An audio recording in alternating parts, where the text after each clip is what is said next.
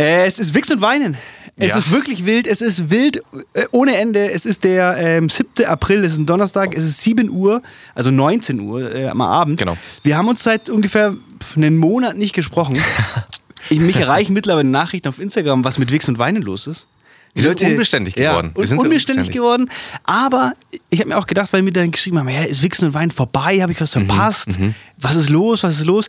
Dann habe ich gedacht, es ist nicht vorbei. Nee, Aber die Leute müssen ein bisschen, die so ein bisschen die Appreciation lernen. richtig. Ja, Die müssen lernen, Nee, dass das, was kommt, komplett. das muss man genießen. Kann ich echt nur eins zu eins unterschreiben. Ein Grund, wir, wir steigen letztlich, stolpern wir gleich mal ins Sexthema rein, weil Okay. das ja, glaube ich, mit der Grund ist, warum wir jetzt unter anderem eine längere, tief, ne, eine relativ lange Pause hatten. Matthias hat ja, ist ja in Augsburg relativ bekannt für seine groß angelegten Sexpartys. Richtig. So, also ich sag's mal so, die Sofas, Pol das Unternehmen Polsterblitz hat ziemlich viel zu tun Ja. danach immer. Ich habe ja, das ist ja ganz lustig, Hm? darf ich jetzt seit dieser Woche zu bereden, ich habe ja einen Major Steak bei äh, dieser Firma gekauft, weil es hat sich natürlich ergeben, dass wir da so gewisse Synergien haben. ja, Und ähm, ich versau die Sofas. Richtig. Und dann kommen die und machen das sauber. Und das ist Geil ist ja, dass, dass ich bin ja meistens, ich übernachte dann auch meistens direkt nach der Sexparty und dann kommen die in der Früh schon mit so fünf, sechs Mann, Mhm. so in Ganzkörperanzügen und dann holen sie ihre Gerätschaften raus. ist ja richtig geil. Ich war ja, bin Ja. ja schon immer großer Fan von der Firma gewesen, weil die äh, im Nachbarhaus ähm, auch äh, oft da waren. Und die haben so Rucksäcke. Hm.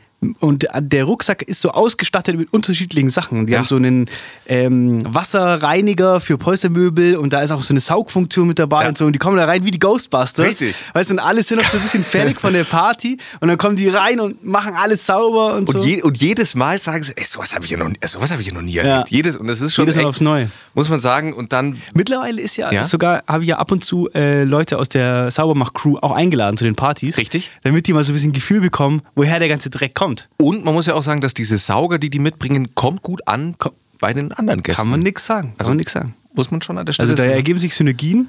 Ja, es ist, hat sich auf jeden Fall dann so ergeben, dass eine von diesen wilden Sexpartys tatsächlich, ähm, da hat sich Omikron reingeschlichen. Das stimmt. Das ließ sich nie vermeiden. Wir haben wahrscheinlich schon so ein bisschen damit gerechnet. Ja. Bin nicht dran vorbeigekommen. Das Nee. war tatsächlich, das war das erste Problem, dass ich äh, in Quarantäne war. Mhm. Ja, und da beginnt eigentlich dann auch so ein bisschen die Story von meinen letzten, die Highlight- und Lowlight-Story von meinen letzten, was waren es, drei Wochen, vier Wochen, keine Ahnung. Wir sind ich hatte, ich hatte Corona Hm. und ich hatte dann ganz, äh, ich hatte Glück, weil meine Eltern zufälligerweise parallel mit meiner, äh, mit meinem ersten positiven Test sind Ja. die in Urlaub gefahren und ich konnte dann bei denen im Haus Quarantäne machen. Und das war dann natürlich schon, sag ich mal, ein bisschen luxuriöser, weil ich habe noch, be bevor meine Eltern weggeflogen sind, habe ich noch angerufen und gesagt, ja, ich komme wahrscheinlich zu euch. Und dann Ja. hat meine Mama noch so gesagt, ja komm, ich mach dir den Kühlschrank voll. Geil. Und dann bin ich da angekommen Ah, und der natürlich geil. Kühlschrank war voll mit Sachen, die ich mir in meinen kühnsten Träumen nicht hätte erträumen können. Und ich hatte ja mega Glück mit dem Wetter. Das war ja wunderschön und die haben einen schönen Garten. Und ähm, ich hatte einen sehr entspannten Verlauf. Ich dachte zuerst, ich habe einfach nur irgendwie eine Grippe, hatte so ein bisschen Nase, Ja. so ein bisschen Nasennebenhöhlen. Äh, das war aber ein Tag, eineinhalb Tage irgendwie und dann war es vorbei und dann war ich noch, ich glaube, insgesamt sieben oder acht Tage positiv und die restlichen fünf, sechs Tage waren einfach, ich war einfach in Quarantäne und positiv Mhm. und ich hatte, hatte nichts. Und deswegen war das eigentlich ganz cool. Dann habe ich einfach von zu Hause aus gearbeitet, habe mich da, habe mir jeden Vormittag 20 Cappuccino reingestellt, in der Sonne, gechillt auf der Terrasse. Stimmt, du hattest natürlich Glück, weil zu der Zeit war in Augsburg ähm, ziemlich gutes Wetter. Ja, also es war richtig. Ich schön hatte. Jetzt, weil du gesagt hast, der Kühlschrank war voll, was sind für dich Top 3 Produkte, die den Inhalt des Kühlschranks, also dieses sofort aufwerten, dass man sagt, Ja. geil, jetzt ist der Kühlschrank geil gefüllt. Also ich, da fallen mir sofort drei Produkte ein, Ja. die waren alle drei vorhanden. Und da muss ich sagen, wenn, die, wenn ich das in, in dem Kühlschrank sehe, dann Mhm. ist für mich alles cool. Das erste ist ein Smoothie. Und zwar, ich will keinen selber gemachten, sondern ich Mhm. Nee. will einen gekauften. Ich will einen gekauften Smoothie in so einer kleinen Flasche. Und im Optimalfall hat die kleine Flasche keinen Pfand. Kein Pfand, nee. Dann schmeckt es am besten. Das muss in dem Kühlschrank drin sein. Und da vielleicht auch sogar, so war es bei meiner Mama, Ja. Oh. eine kleine Auswahl. Unterschiedliche Farben, catchy Colors. So, da, da geht mir das Herz auf, okay? Ganz Meine Eltern haben Grüße. ja zwei Kühlschränke nebeneinander in der Küche und die kannst du so aufmachen. Boah. Und dann machst Mein du diese Dream. beiden Kühlschränke so auf und dann leuchtet dich das so an und dann war das so einfach voll mit Smoothies in unterschiedlichen Farben. Gestört. Okay, das muss Mhm. drin sein. Dann essentiell, essentiell für jede Quarantäne ähm, der größte Pack Nesquik. Mhm. Boah, ganz ehrlich, morgens aufstehen, Cappuccino, Cappuccino. Nesquik, Nesquik. da kann das Leben Mhm. losgehen. Und das andere Teil auch nur im Kühlschrank, Amicelli. Oh, boah. Amicelli. Aus dem Kühlschrank. Oh, Komplett eigentlich total underrated. komplett underrated. Gibt's fast nirgends Ja. bei irgendjemanden. Kom komplett underrated und ich bin abartig drauf hängen geblieben. Junge, verstehe ich. Ja. Es gibt ja diese, das sind jetzt so sechseckige Verpackungen. Sind es sechs? Ja, das ah, ja, sind schon so, ist schon, Genau, die sind, Papp, also das ja, genau, ja. so eine sechseckige Verpackung. Und ich sag ja, ein Amicelli ist Mhm. eine so eine sechseckige Verpackung, weil man, man, man kann nicht stoppen. Stimmt. Ist das von Ferrero auch? Ich glaube, ich habe ich übrigens heute bei Instagram gesehen, Kinder Bueno Ja. äh, wurde zurückgerufen Ja. wegen äh, Ja. Salmonellen. Ganz viele, ganz viele. Und das Lustige war, dass hier bei Radio Fantasy, wo wir auch aufnehmen dürfen, Mensch, ganz, Ja, liebe, ganz liebe Grüße. Grüße, ganz liebe Grüße. Ganz liebe Grüße an die Praktikantin Sarah. Hallo Sarah. Die Hallo, Sarah. Heute früh freudestrahlend in den Sender rein. Ich Hi Leute, ich habe euch Schokobons mitgebracht. Und da wussten wir noch keiner von dieser Information, die ist dann erst Minuten später durchgeschwappt. Und jetzt muss man wirklich sagen, diabolisch und hinterhältig Ja. hat sie natürlich versucht, Sarah. den Sender Sarah, die kleine Matz. ja. Also Okay. ähm, da muss man aufpassen, wenn Praktikanten anfangen, einem Süßigkeiten anzudrehen. Nee, aber Amicelli krass. Ähm, Ja. Wie ist so nicht dein. Handling von Praktikanten? Also ich habe in meiner Zeit immer, ich habe in der Vergangenheit viele Praktikas gemacht, Mhm. viele unbezahlte Praktikas gemacht, viele schlecht bezahlte Praktikas gemacht. Ich bin ja persönlich großer Fan davon und ich, ich vertrete auch, also jetzt Real Talk, ich vertrete auch die Meinung, dass auch ein unbezahltes Praktikum ist, ist völlig okay. Ja, ja, also das sehe ich ganz genauso. Das, also tatsächlich war ja hier damals vor acht Jahren habe ich ja auch Praktikum bei Radio Fantasy gemacht. So hat er meine, das habe ich ja nur gemacht, weil ich völlig lost nach meinem Abitur war und finde es auch wahnsinnig hilfreich. Ich habe auch katastrophale Praktika gehabt. Also ins, insbesondere meins, äh, mein Praktikum im Pflegeheim war eine Katastrophe. Aber ich habe aus den Praktika quasi immer, immer eigentlich was rausgezogen. Immer krass viel gelernt und immer gedacht, krass, irgendwie bin ich jetzt wieder weitergekommen. Ja, also voll, egal mit was. Voll. Und vor allem bei mir was Ja. vielfach so, dass ich mir währenddessen, ich musste mich da so richtig durchbeißen. Ja. Ich habe mir so richtig gedacht, was zur Hölle mache ich hier eigentlich? Und wenn es dann vorbei war Mhm. und ich hatte dann so ein bisschen in Distanz und konnte so mit ein bisschen Distanz auf die Zeit zurückblicken, habe ich immer gemerkt, wie krass viel mir das eigentlich gebracht hat. Egal ob in die eine oder andere Richtung. Ja, abartig. Also ich habe auch, wie gesagt, das im, im Pflegeheim. Ähm, es war in, auf der, es war, wie heißt die Station Tages, Tagespflege, wo quasi äh, Kinder ihre, ihre Eltern, wenn die irgendwie oder Großeltern Demenz haben oder so, einfach da abgeben und selber arbeiten müssen. Es war quasi wie ein Kindergarten nur für halt ähm, Demenzkranke. Aber die haben die dann am Abend wieder abgeholt. Genau, die haben Ach, die, krass. Also es gab, glaube ich, sieben oder acht Zimmer, wo, wo die wirklich stationär da waren, also jeden Tag da waren, aber ansonsten alle anderen wurden immer abgeholt. Krasse Szene natürlich immer, da wurde, wie man immer im, in jedem Praktikum so ein bisschen ausgebeutet, aber da habe ich wirklich jeden Tag gekotzt eigentlich, dass ich hin muss und fast Freudetränen in den Augen gehabt, wenn fünf Minuten vor Schluss war. aber so im Nachgang muss ich echt sagen, war das das wichtigste Praktikum bisher, Ja. das ich gemacht habe. Ja, da habe ich so krank viel gelernt Ja. und boah. Das würde ich auch unterschreiben. Ähm, aber- ja, genau. Und jetzt ist es ja so, dass wir in der, in der Arbeit ab und zu Praktikanten haben, die uns Mhm. unterstützen. Und bei denen, da denke ich mir auch, einerseits haben die halt bei uns die beste Zeit überhaupt, Mhm. weil bei uns ist das ja, wir sind ja so ein kleines Team und wir sitzen alle an einem äh, Tisch. Und du bekommst halt so viel mit und wir beziehen die auch richtig stark ein und äh, die können viel eigenverantwortlich arbeiten. Und dann denke ich mir trotzdem immer, ich will denen so, ich will denen so die beste Zeit überhaupt ermöglichen. Also ich will, dass die so richtig so, dass das für die so cool ist, dass die am Abend nach Hause gehen und sie denken, okay, geil, ich, ich kann hier richtig was lernen. So.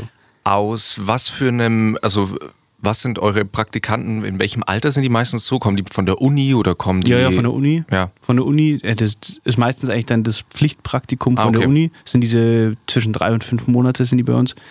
Und die sind alle so zwischen, weiß nicht, so zwischen 21 und Ja. Okay. 27, 28. Wir hatten sogar, also es waren auch welche da, die waren schon 30. Mhm. Also bunt gemischt. Dann gab es ja wahrscheinlich auch schon welche, die, wo ihr eigentlich gesagt habt, die würden wir jetzt eigentlich nicht gerne gehen lassen. Oder? Ja, ja, auf jeden Fall. Ja. Auf jeden Fall. Es gab auf jeden Fall welche, da, wo ich mir gedacht habe, es wäre cool, mit denen weiterhin zusammenzuarbeiten. Aber Mhm.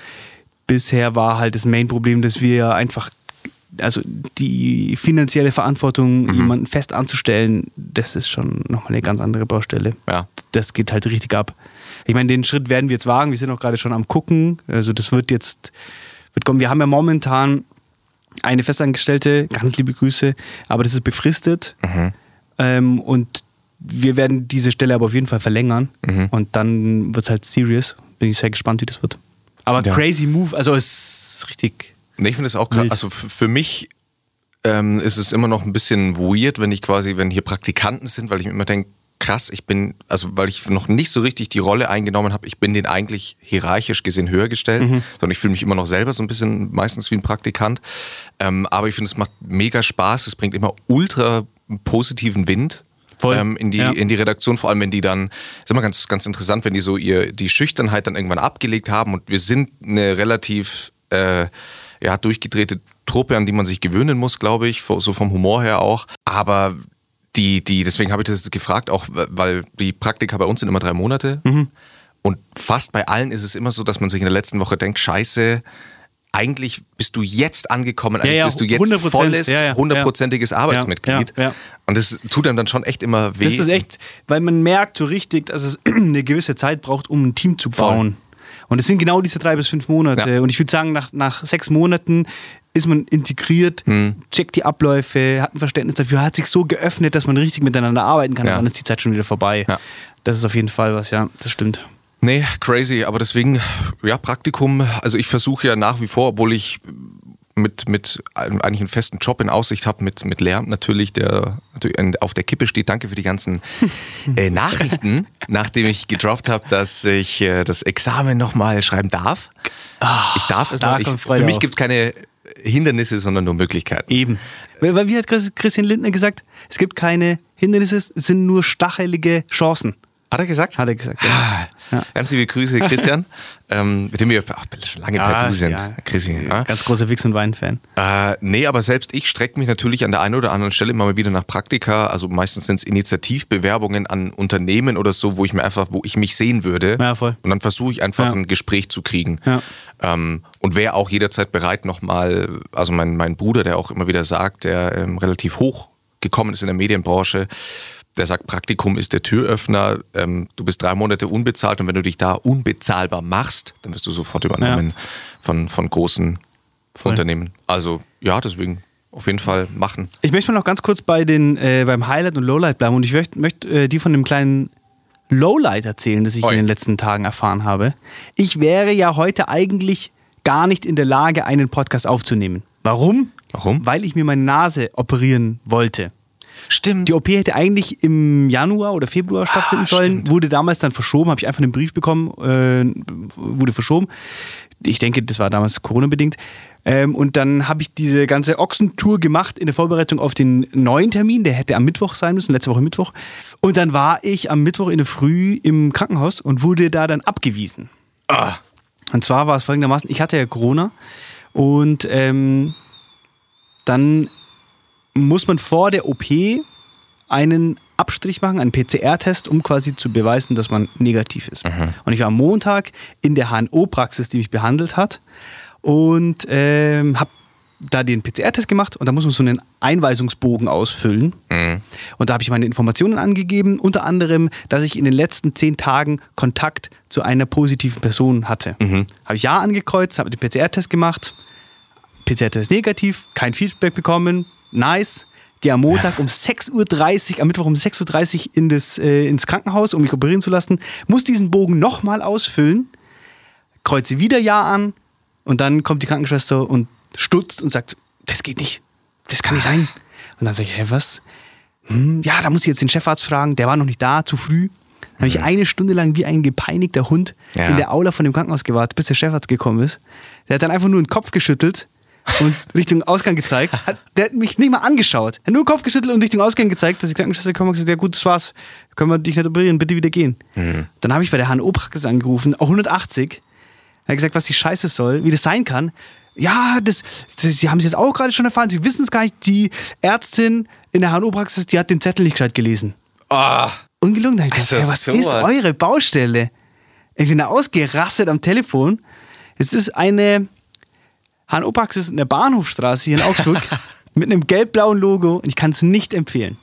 Also das ist wirklich krank. Es ist wirklich krass. Unfassbar allem, ich muss ehrlich sagen, es ist mega unprofessionell und ich muss sagen, ich hätte nicht gedacht, ich bin ja, also ich war, bin entspannt dahin gegangen, Mhm. aber ich habe im Nachhinein gemerkt, was es dann doch für ein krasser Mhm. emotionaler Aufwand ist, sich auf das vorzubereiten. Mhm. Und ich bin da, du stehst da um 5.30 Uhr auf, man ist natürlich aufgeregt, das ist eine Vollnarkose.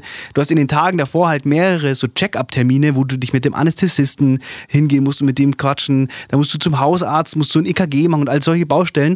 Und das ist so ein richtiger Aufwand, der dich darauf vorbereitet. Ja. Und dann kommt einfach jemand und sagt, ja, nö, ist jetzt heute doch nicht. Ja. Junge, das war so gestört. Und ich bin dann nach Hause. Ich hatte Puls auf 180. Ich dachte, was, was, wie kann das denn sein? Dann sagt die einfach, oh, es tut uns echt leid, aber die Ärztin, die hat das überlesen. Krank nervig. Die Ärztin hat das überlesen. Unfassbar. Das ist geisteskrank. Also das war auf jeden Fall mein. Lowlight der letzten. Das ist ein fettes Lowlight. Das ist ein fettes Lowlight. Das ist wirklich ein Und jetzt fettes muss ich halt diese ganze Scheiße nochmal machen. Jetzt muss ich mir halt eine neue HNO-Praxis suchen, die quasi verlässlicher ist. Ich muss Mhm. diese ganzen Tests nochmal neu machen, muss den Termin finden, bla bla bla. Richtig nervig. Und das Schlimmste ist, ich hab, bin ja, mein Problem ist ja, ich bin ja geisteskrank. Also ich brauche Nasenspray, um zu überleben. Mhm. Und ich habe mir am Vortag der OP ist zufälligerweise zum Vortag mein Nasenspray leer gegangen. Und ich habe das so in Müll geworfen und habe mir gedacht, okay, das war jetzt das letzte Nasenspray, das ich jemals gekauft habe. Und dann bin ich aus dem, aus dem Krankenhaus raus und alles war schon wieder zu. Ich habe keine Luft mehr bekommen, Kopfweh und direkt in der Apotheke wieder Nasenspray kaufen. So eine. So, bei ich dir. Ich finde es so nervig, dass bei so Arztpraxen, was mir immer auf den Sack geht, auch wenn ich dann die, die, die Perspektive höre aus Ärztesicht oder so und die dann sagen, ja, wir sind überarbeitet und haben Stress und bla bla bla. Aber mir wird oft zu wenig die Patientenseite gesehen, Ja, 100%. weil man gerade bei solchen Terminen, Ja. wie du es jetzt beschrieben hast, man Ja. ist ultra angespannt. Ja. Man hat manchmal richtig Panik, ähm, was es ist, eventuell, wenn man auch nur einen Checkup macht oder sowas und man hat irgendwie, keine Ahnung, einen Hubbel entdeckt. Und dann wird, wird mit einem umgegangen als also völlig Ja, die haben das auch so gemacht, dieser Termin im Krankenhaus zur OP, da sammeln die immer Leute, bis sie eine gewisse Menge zusammen haben und dann werden die alle operiert an einem Tag. Und dann lassen die aber auch alle, die haben alle, die am Mittwoch operiert werden sollen, am Montag zur gleichen Uhrzeit zum Abstrich kommen lassen. Die Praxis war voll mit Leuten, die den Abstrich machen mussten. Die haben alle denselben Wisch ausgefüllt, die waren komplett überfordert. Ja. Da denken wir, warum seid ihr dann. Was ist das für ein Ding? Also ganz ehrlich, ich war Ja, auch das habe ich überlesen. ich war in der Orthopädiepraxis. Ich habe mich im Studium zwei oder drei Tage, glaube ich, vorm Handball-Staatsexamen habe ich mich im Training äh, verletzt gehabt am Knie. Hab's quasi bin mit einem verdrehten Fuß aufgekommen bei einem Sprungwurf und dann ist mein Körpergewicht über das Knie gekippt. Ähm, und konnte nicht mehr auftreten und so, habe natürlich ultra Panik bekommen, bin dann zu, auch in die Orthopädiepraxis. Äh, da wird man ja dann nochmal extra behandelt, weil es ein Betriebsunfall so gesehen ist. Also da komm, war ich erst falsch und wurde dann zu einem anderen umgeleitet, der offensichtlich keinen Bock hatte, m, pu- kurz ein paar Tests gemacht hat, dann aber gesagt hat, ja, letztlich äh, kann er das jetzt so auch nicht sagen, muss ich ein MRT machen und ähm, mal im schlimmsten Fall kann ich halt vielleicht einfach nie mehr Sport machen und ist aus dem Raum raus. Ja. Und dann saß ich da halt so und die, und die Helferin hat noch irgendwas im Computer eingetippt und ich saß so, weil ich dachte, es war jetzt noch nicht alles, Ja. was hier passiert ist. Ja. Irgendwann schaut mich die Helferin fragend an und dann habe ich halt auch so, ich saß da ja noch in Unterhose. also ich saß da wirklich wie ein Vollidiot von einer, die war in meinem Alter, ich sitze da in meiner Unterbuchs auf, auf dem Sessel durchgeschwitzt wie ein Irrer und grinse ihr da halt auch so an, so hey, super, lange Socken an, das sah wirklich aus wie ein Ah, schrecklich. Und dann hat sie halt äh, quasi irgendwann gesagt, ja, was, was ich jetzt hier noch mache, Ja. ich kann jetzt gehen. Ja. Und habe dann gesagt, ja, was, wie geht's jetzt weiter? Was mache ich denn jetzt? Und Ja. hat sie gesagt, ja, ich soll mich vorne melden, aber war, bin so völlig lost, einfach wieder in die Freiheit entlassen Ja, worden. Das ist gestört. Das check ich auch nicht, warum, wie man so wenig Empathie haben. Oder keine Ahnung, was ist das? Ja. Nee, deswegen, ja. Ähm, ja. Ja, was soll ich sagen? Naja, mein Lowlight die letzten Wochen, ähm, boah, das ist tatsächlich schwierig rauszu. Es ist halt, es war ein verdammt langer Es war so Zeitraum. viel los. Ja. Also grundsätzlich, glaube ich, gab es bei mir jetzt kein, kein Lowlight, weil ich aktuell nach wie vor viel, viel, viel am Arbeiten bin, viel am Machen bin. Ähm, und da gerade in so einem Flow und also in so einem Arbeitsflow drin bin, dass ich alles um mich herum eigentlich so ein bisschen abschalte. Also Aber kann auch Tunnel. geil sein. Ist geil. Ja. Also bin da, bin da echt im Tunnel. Ähm, permanentes Lowlight sind natürlich so Berichterstattungen über den Ja, Krieg. stimmt natürlich. Also mit der größten Sorge, dass Leute, die, die grundsätzlich, die ich als pazifistisch eingestuft habe, ähm, den Krieg oder vermeintliche Helden des Kriegs schon heroisieren, was mir ein bisschen Sorge bereitet. Und dann auf der anderen Seite Menschen vom Militärexperten, ähm, schon ziemlich die Angst schüren, ein Atomschlag wäre halt, ist nicht ausgeschlossen. Mhm. Und also, dass das so in, das steht so im Gegensatz, Leute, die eigentlich so pazifisch sind, die jetzt aber auf einmal eher so Richtung ja, Krieg ist ja äh, Männer, Mann, äh, Mann stehen. Und auf der anderen Seite Militärexperten, die ich eigentlich eher in die, naja, die müssten ja Krieg gar nicht so schlecht finden, die jetzt sagen, äh, wir müssen schon aufpassen, dass es nicht zum Worst Case kommt. Mhm. Ähm, naja, ich habe da ja ein, ein, ja. Hot, ein, Hot, Topic. Wir haben da ja schon öfter drüber geredet, über diese ganze Thematik. Und mhm. ich habe ja immer gesagt, und ich bin ja der Meinung, der, der laienhaften Meinung, ich freue mich über Gegenargumente, dass ja quasi der, die beste, der, der ultimative Schlüssel gegen Krieg ist ja Bildung. Ja. Meiner Meinung nach. Mhm. Meine heiße, meine heiße Meinung zu dem Thema. Mhm. Und dann habe ich, dann kam mir diese Info, dass ähm, Deutschland jetzt versucht, die, diese 2%, diese NATO 2% doch einzuhalten oder sich mhm. da wieder dann zu halten. Und dann hat, hat Martin Sonneborn so ein Instagram-Posting gemacht und er meinte so, dass in den nächsten vier Jahren haben sie ausgerechnet, dass Deutschland jede Minute 15.000 Euro in Rüstung stecken möchte. Und da habe ich darüber nachgedacht und da dachte ich mir, grundsätzlich viele Politiker hören ja diesen Podcast und die hoffen ja auf äh, Empfehlungen. Christian Lindner zum Beispiel, die hoffen ja auf Tipps und Tricks ja. und Kniffe. Weil wir, wir, wir haben ja Expertenwissen, ja, und das, man wissen. Wir haben Expertenwissen und das hier ist ein Service-Podcast. das ist ein Service-Podcast und dem möchte ich gerecht werden. Deswegen hier jetzt mein Tipp für diese Sache. Ich hm. würde vorschlagen, dass zu jedem Euro, der in Rüstung investiert wird, da habe ich ja gar nichts dagegen, das ist ja alles schön und gut. Ja. Also in, vor allem in dieser Situation muss ich sagen, ja. ist nachvollziehbar, Absolut. dass da Stimmen laut werden. Ja. Ist kein, kein Problem. Thema. Weil ich denke mir, die Rüstung zu haben, heißt ja noch lange nicht, sie einzusetzen. Genau. Und deswegen sage ich, mein Tipp, für jeden Euro, der in Rüstung investiert wird, muss auch, muss auch ein Euro in Bildung investiert werden. Mhm. Es, ich kann mich nicht daran erinnern, dass jemals so schnell so viel Geld für so eine Sache freigemacht wurde. Und ich denke mir, die Bildung in Deutschland, das ganze Bildungssystem ist so marode ja. und das, das, das, ist die, das ist ja die, die Wirbelsäule unserer Gesellschaft und da wird aber dann drauf geschissen. Mhm. Und da schaut man dann eher zu, wie das langsam vor sich hin bröckelt. Ich meine, was, was muss passieren?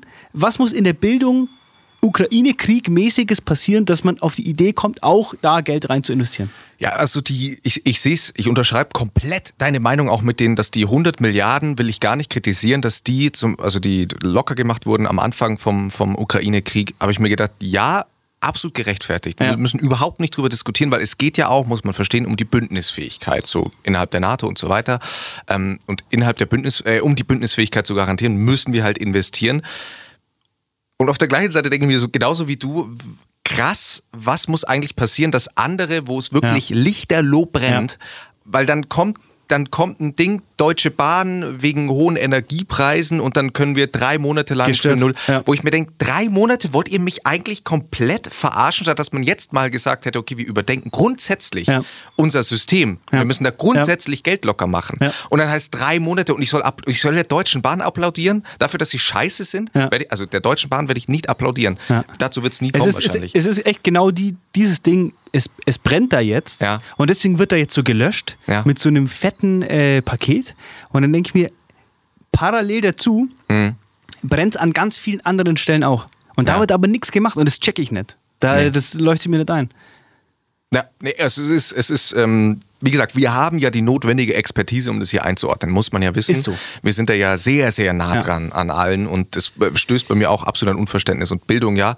Ähm Viele Podcaster draußen sagen ja immer, oh, wir bereiten uns nicht vor, wir haben keine Redaktion. Und ich muss ganz ehrlich sagen, ähm, ich bin da ganz offen, wir haben eine Redaktion. Also wir hier hinter dem Podcast arbeiten zwischen fünf und sieben Leuten. Ich schaue jetzt durch das Fenster in die Redaktion, die ist gefüllt. Ich sehe, wir sind ja ähm, für Gleichberechtigung. Ich sehe hier alles. Also wirklich alles, was man sich an menschlicher Form vorstellen kann. Nee, wir haben sogar einen Bären. Wir haben unten Bären. Ja. ja. Wir haben einen Bären eingestellt, damit wir wirklich alles abdecken. Ja. Genau. Und ähm, mit dieser Redaktion haben wir diese Information erarbeitet. Und deswegen, liebe Politiker da draußen, gerne äh, Referenz zu und ich habe mir, als der, als Will Smith aufsteht, Smith. Will Smith, Will Smith ja. aufsteht, um für seine Frau, einem Comedian, eine zu brettern vor Ja. versammelter Mannschaft, Ja. habe ich mir gedacht und, und daraufhin ähm, prozentual, das muss man bei Social Media natürlich mal aufpassen, wie man das einordnet, aber prozentual gesehen, die Tweets und die Posts auf Instagram und Twitter und Co. waren eher Richtung, nee, ja, ist ja auch irgendwo nachvollziehbar. Und da habe ich mir gedacht, irgendwie wir haben uns jetzt die letzten Jahre so abgekultet, was wir für zivilisatorische Fortschritte machen und endlich greifen wir toxische Männlichkeit an und wir Rollenbilder werden aufgeweicht. Dann kommt der Ukraine-Krieg und die erste Message ist, Männer dürfen nicht mehr ausreisen, weil die müssen jetzt an die Front. Einfach, ich stelle das, ohne das zu kritisieren, das ist einfach mal so hingestellt, Männer müssen an die Front, Fragezeichen plus Ausrufezeichen. Ähm, und äh, dann kommt eine Szene wie vor in der, in der so, was weiß ich was, fortgeschrittenen Oscar-Welt und Hollywood-Welt, wo Gleichberechtigung existiert, steht ein Mann für seine Frau auf, bevormundet sie in dem Moment, also lässt Das überhaupt stimmt, ja. gar keine Chance, Stellung dazu zu beziehen und wendet rohe Gewalt an. Ja. Und dann denke ich mir so bei all dem, was in den letzten Wochen und Monaten passiert, denke ich mir so, okay, es ist einfach nach wie vor alles vorgegaukelt und Bullshit. Wenn jetzt bei uns ein Krieg ausbrechen würde und wir würden in unseren Wichsen- und Weinen-Bunker einziehen, Ja. wir haben einen kleinen Bunker gebaut im Wittelsbacher Park, ähm, was, was sind deine Top 3 Essentials für den, für den, für den Bunkeraufenthalt? Auf jeden Fall, weil ich das auch viel jetzt durch den Bachelor, ich habe ja Bachelor geschaut, mit einem sehr enttäuschenden Ende, muss ich sagen. Ja. Ganz liebe Grüße an den Bachelor Dominik. Naja, ähm, war ich enttäuscht am Ende. Okay, ich weiß überhaupt, also ich habe es nicht angeschaut, ich kann es nicht, ähm, kann nichts dazu sagen. Und ich bin, oh, weißt du, worüber ich überrascht bin, weil ich ähm, durch meine Studentenbubble und so und da sowieso generell in anderen Gefilden unterwegs bin, zeichnet sich ja auch durch den Modestil immer ab bei Menschen. So, und was mir beim Bachelor aufgefallen ist, und ich dachte, diesen Trend haben wir schon vor, haben wir schon seit 2005 nicht mehr, Frauen in Sachen, die enger nicht sein können und knapper nicht sein können, also grundsätzlich, und auch er, also auch Dominik, der Ja, Bachelor, ja. immer in Hemden, wo ich dachte, die sind drei Nummern zu klein, auch Anzügen, Ja. einfach nur für den Flex. Ich glaube, das ist halt eine komplett eigene Welt, Schon. die da stattfindet. Und, und, ja, ja. und, und was ich dann so spannend finde, ist, dass halt dann doch, wie, wie krass viel Einfluss die Mode hat, auch auf das, wie ich einen Menschen sofort einschätze. Ja, ohne, ohne dass ich es will. Also Ja. ich sehe jemanden und habe sofort so zack, zack, zack, zack, okay, da ordne ich dich jetzt erstmal ein. Schon crazy. Und ich werde nie vergessen, ich weiß nicht, ob du das on-air gesagt hast oder ob wir das mal hier auf dem Weg hierher gemacht hatten. Da haben wir über irgendwas mit Mode gesprochen, bla bla bla. Und du hast zu mir gesagt, du willst eigentlich erstmal kein Statement setzen mit deiner Mode. Du willst nicht, dass Ja, ja. Leute von deinem Stil auf deine Persönlichkeit sofort schließen. Und das fand ich spannend und darüber denke ich seitdem immer sehr viel nach. Und vor allem dann, wenn ich sowas wie den Bachelor sehe und mir denke, ihr setzt krasse Statements und ich habe sofort Vorurteile im Kopf. Ja, voll. Aber das Crazy. ist, also das ist tatsächlich immer noch das, was ich verfolge, wenn ich jetzt meine Mhm. Garderobe anschaue. Ist natürlich nichts, dass ich losgehe und sage, ich suche mir das möglichst äh, blanke äh, Textil überhaupt. Mhm. Aber es ist natürlich schon so, dass ich versuche, so, so, wie soll ich sagen, so trendbefreit wie möglich Mhm. und so szenebefreit wie möglich einfach eine Klamotte kaufe. Da fällt natürlich dann immer wieder was rein, aber grundsätzlich ist das Ding, Mhm. Ja. weil, weil ich genau diesem Vorurteil eigentlich dann.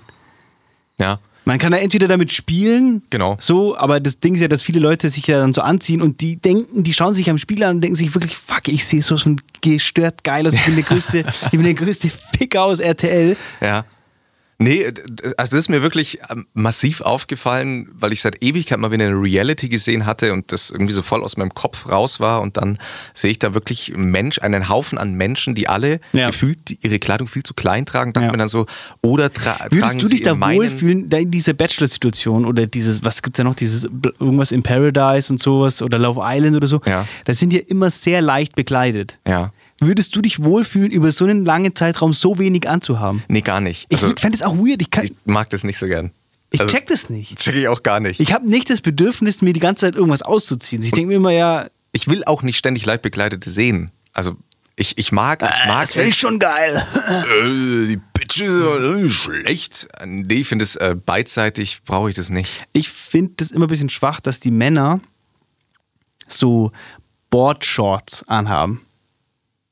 Äh, Also äh, So, also die längeren. so oder? längere Badehosen, Ja. so lockere Badehosen. Ach so, ja. Ich würde eigentlich dazu plädieren, dass die dann parallel zu den Frauen auch entsprechend so Triangle-Stuff anhaben. Das stimmt. Das wäre das wär halt richtig nice. Das würde ich mich gerne anschauen. Oder Jokestrap. Ja. Und, und da hat sich mal wieder das bestätigt, auch beim Bachelor schauen, was da für Themen besprochen wurden, auch vor der Kamera, dann wo ich mir immer so dachte, Aber du ziehst dir das auch alles rein. ja voll. Also da kann ich wirklich Konträrfaszination, dieses Wort, googelt es mal, Konträrfaszination, äh, gibt es einen legendären Videobeitrag noch zu dem Wort ähm, und das trifft bei mir eins zu eins zu und ähm, ich bilde mich dadurch auch. Also ich finde es wichtig und auch tatsächlich richtig, dass das im Fernsehen Ja. läuft. Also finde So ich wie Montes sagen würde. ähm, Finde ich nicht schlecht. Naja, äh, weil man da ganz viel, ganz viel rausnehmen kann, mh, wo man so Ansätze finden kann. Abgesehen davon, zurück zur Bunkerfrage, was ich auf jeden Fall mitnehmen würde, wäre ein Repertoire an verschiedenen Fetisch-Outfits, die ich bisher noch nie getragen habe, aber ich glaube, im Bunker hätte ich einfach mal die Zeit und Lust, Ja. auch mich, um mich abzulenken von den Geschehnissen ähm, und zu sagen, nee, heute fühle ich mich mal eher, keine Ahnung, komplett Lack und Leder. Geil. Ja. Ich würde für uns beide die gesamte, das gesamte Werk Staffel 1 bis 7 Gilmore Girls. Oh, sehr Weil dann gut. können wir die, unseren Stuff richtig gut. anziehen, den du mitgebracht hast, und Ja. dann können wir uns Gilmore Girls reinziehen. Finde ich komplett gut. Ja, geil. Das heißt, wir, unser Bunker, wir haben ja, wir haben noch die ersten drei Staffeln dann mit Videokassette, wo man Ja. immer wieder gegen den Rekorder klopfen muss, Ja, weil ja weil's Band mit, nicht mehr richtig mit, läuft. Mit, mit, mit einem Stift zurückdrehen. Ja. Was bei mir auf jeden Fall auch dabei wäre, wäre ein Buch, äh, also ein Kochbuch, wo man gesunde grüne Smoothies mixen kann, auch wenn es Uh. genau, es bringt nur nichts, Ja. aber ich will einfach immer wieder durchblättern und mir denken, ah krass, Wir haben damals- ja die Zutaten nicht. Genau, wir haben, Ja, wir haben, wir haben auch es nicht gibt mal die Zutaten nicht, aber ich, ich blätter immer wieder durch und sage, ah, das waren noch Zeiten, da konnte man Avocado Ich war, mal auf einer, ich war mal auf einer Hausparty Ja. in dem Kaff und anschließend, weil wir aus dem Kaff nicht mehr rausgekommen sind, haben wir bei einem Kumpel gepennt. Und dessen Eltern waren im Urlaub und die haben ihm für die Zeit, in der er alleine zu Hause war, den Kühlschrank voll gemacht, beziehungsweise die, die Speisekammer voll gemacht. Und wir hatten alle geisteskranken Hunger und er hat uns nichts zu essen gegeben. Gar nichts. Wir durften nicht an den Kühlschrank, nicht an die Speisekammer, weil er gesagt hat, wenn wir jetzt was essen, hat er ja später nichts mehr. Ja. Und ich weiß nicht, wie das dazu kam. Also wir haben halt dann quasi irgendwie so durchgemacht. Wir sind irgendwie dann um vier in der Früh dahin und lagen dann alle auf der Couch komplett fertig und haben dann von vier, ich glaube bis um halb sieben oder sieben, äh, wo der erste Bus gefahren ist aus dem Kaff raus, haben wir den kompletten Morgen Frühstücks Kochserien angeguckt. Und wir lagen alle da in dem Wohnzimmer komplett fertig, geisteskrank Hunger und haben uns nur so Kochsendungen angeschaut. Und alle waren so, "Alter, was würde ich jetzt geben für einfach nur irgendwas? Und dem sein Kühlschrank war randvoll und er wollte uns nichts geben. Und der hat, der ist wie ein Bluthund vor der Küche gestanden, hat niemanden reingelassen und gesagt, ihr kriegt, bis heute denke ich mir, was war das Geil. für ein kleiner Bastard? Liebe Grüße. Ich würde auf jeden Fall ähm, Konserven mitnehmen, Mhm. aber ich würde nur so Konserven mitnehmen, mit denen man eigentlich nicht zu viel anfangen kann. Zum Beispiel so eingelegte Mandarinen. äh, eingelegte, geschälte Mandarinen. Und so zwei Tagen denkt, Ja. Vollidiot. Wieso? Man dachte sich doch so beim Einkauf so, ja, So to spice it up. du spice it up. Ein paar eingelegte Mandarinen. Und dann, ey, ja geil. Ähm, Ja. Outfitmäßig hätte ich auf jeden Fall dann noch äh, zwei Kimonos für uns mitgenommen, die Geil. aber auch so ein bisschen zu kurz sind. Bei dir sind von, von drei Sachen sind zwei Klamotten. Mhm. Das ist der Fashion Flow. Im Bunker will ich mich dann ausprobieren. Ja, ist Im ja Bunker klar, will ich klar. wissen, bin ich der Kimono-Flo? ist so. Und ich glaube, ich, bin- ich wäre, glaube ich, ein Kimono-Typ. Ja. Was ich auf jeden Fall nicht mitnehmen würde, ist ein Haarschneidegerät.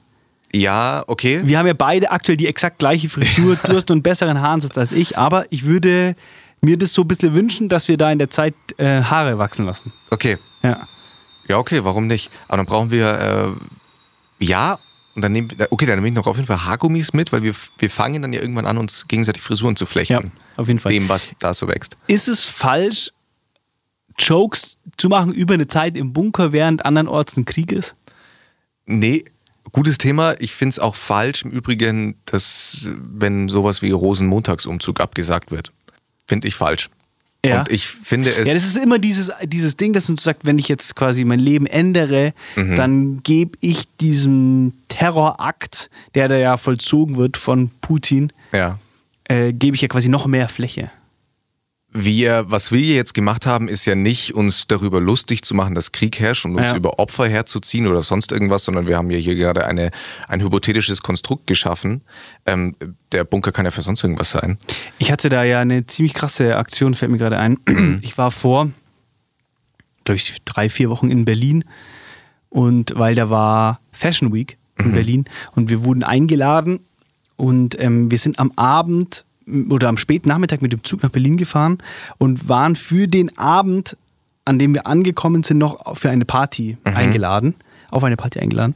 Und ich habe noch im Zug so mit den, mit den Gastgebern äh, geschrieben, ob das klar geht mit Gästeliste, bla bla.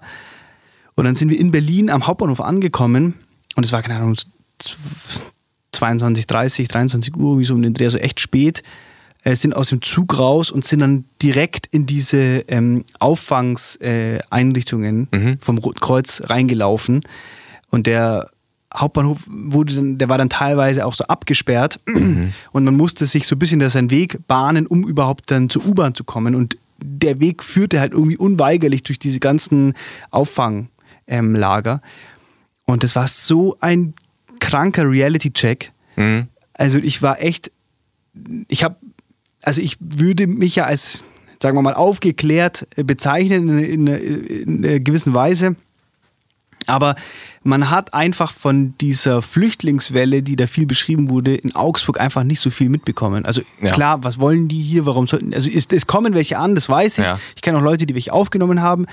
Aber in diesem Ausmaß, wie das da war, das, das zu sehen, das war komplett wild. Und es war wirklich ein richtiger, richtiger Bummer. Ich bin dann am Abend auch nicht mehr weggegangen, weil ich das irgendwie dann, also es war dann irgendwie nicht mehr so, so eine Welle, in die du da reingelaufen bist, weil da waren halt einfach, die haben in einer großen Aula so Biertische aufgestellt und da waren halt nur Frauen äh, unterschiedlichen Al- Alters mit ihren Kindern.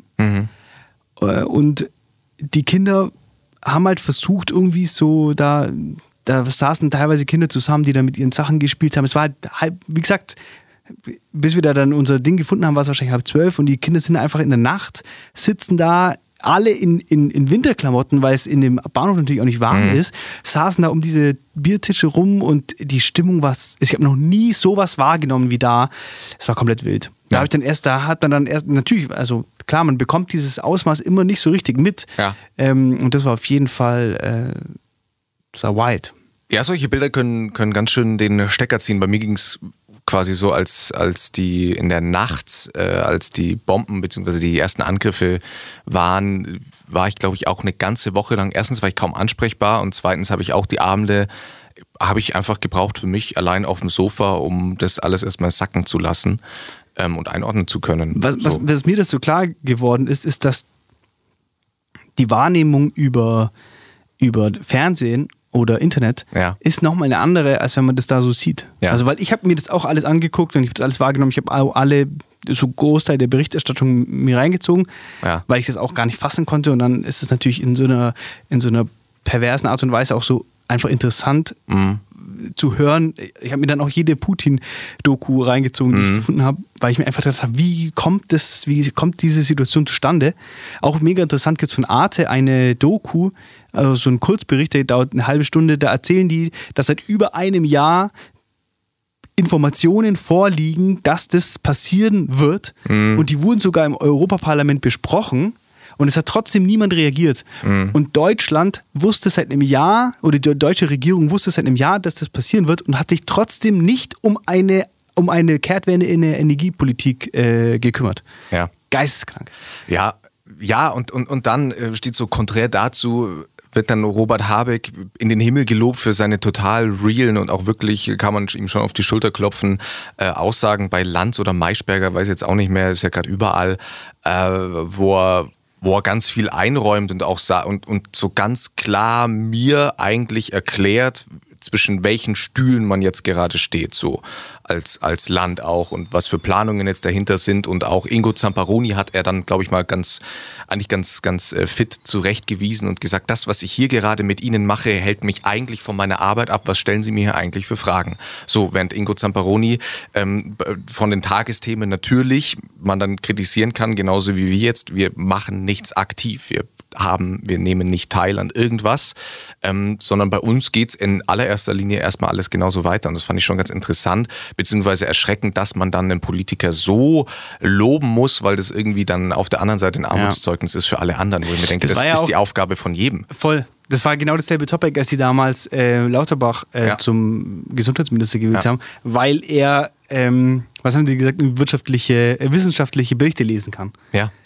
Wo die gesagt haben, ja, endlich jemand. Und dann denke ich mir, ja, das muss für die Grundvoraussetzung ja. sein. Also es ist teilweise ja. schon, schon, schon lächerlich oder, oder genauso die Aussage von Christian Lindner an, dann an die Ukraine, wir werden euch nicht vergessen, wo ich mir denke, spar dir diesen Satz, weil jeder weiß, es ist eine offensichtliche Lüge, die du gerade erzählst. Mhm alle anderen Kriege, die jetzt gerade auf der Welt stattfinden, ja. sind auf einmal ja. ausgeblendet, ja. aber wir werden die Ukraine nicht vergessen. Das haben wir zu Jemen gesagt, das haben wir zu Afghanistan gesagt, zu den Frauen dort gesagt. So, und dann stelle ich mir schon die Frage, inwiefern tragt ihr schon auch Verantwortung, wie wir euch wahrnehmen und auch solche Sachen dann wahrnehmen? Das war eigentlich auch ein Topic, über das ich mit dir sprechen wollte. Das ist natürlich alles gar nicht mehr so aktuell, aber wir haben uns zu lange nicht gesehen. Jetzt müssen wir halt hier das wieder aufrollen. Ähm, weil diese Tatsache, dass wir uns jetzt auf einmal so leicht, in Anführungszeichen, mhm. tun, Flüchtlinge aufzunehmen. Mhm. Und das war bisher ja nicht möglich. Ja. Wir haben das nicht geschafft und jetzt auf einmal schaffen wir das. Und ich denke mir einerseits, alles braucht seine Zeit. Mhm. Und alles braucht seinen, die, das, das Wasser nimmt seinen Lauf und es geht und geht und geht und geht und man macht ja einen Schritt nach dem anderen. So, deswegen denke ich, es ist völlig okay, dass das jetzt klappt und vorher hat es nicht geklappt, weil, wie gesagt, alles braucht seine Zeit. Mhm. Aber andererseits denke ich mir,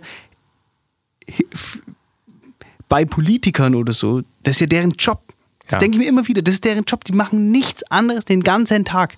Ja. Die müssen doch den einen Krieg anschauen können, den Krieg anschauen können und die, die müssen doch objektiv diese Tatsachen beurteilen können und müssen sagen, ja, das ist genau das Gleiche. Es gibt ja ein Totschlagargument, das ich als schlechte Rhetorik bezeichnen würde, nämlich wenn Politiker anfangen, Leute zu belächeln. Das ist am An anfänglich mit Luisa Neubauer immer sehr viel passiert, was inzwischen nicht mehr passiert, weil sie rhetorisch mittlerweile allen massiv überlegen ist.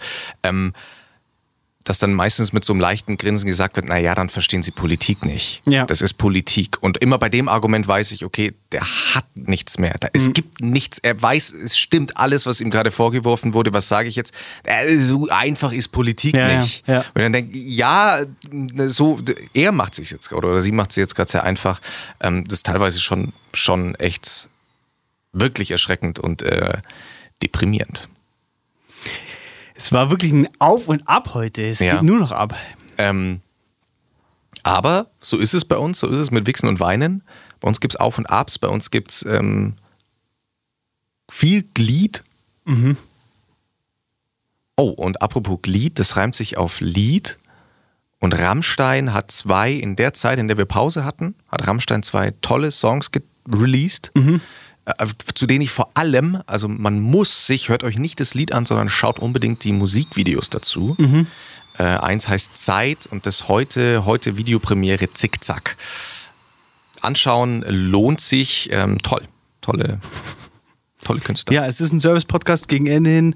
Noch kurz das Musik-Update. Genau. Das war's von uns, von unserer Seite. Genießt es. Genießt es. Genießt diese kleine Insel der ähm, Freundschaft der Liebe, der Zuneigung. Kuschelt euch rein, Pimmel raus, Mofa fahren. Genießt vor allem jetzt diese letzten Worte, weil wer weiß, vielleicht haben wir ja, wieder sechs, weiß. sieben, acht, neun. Wochen Pause.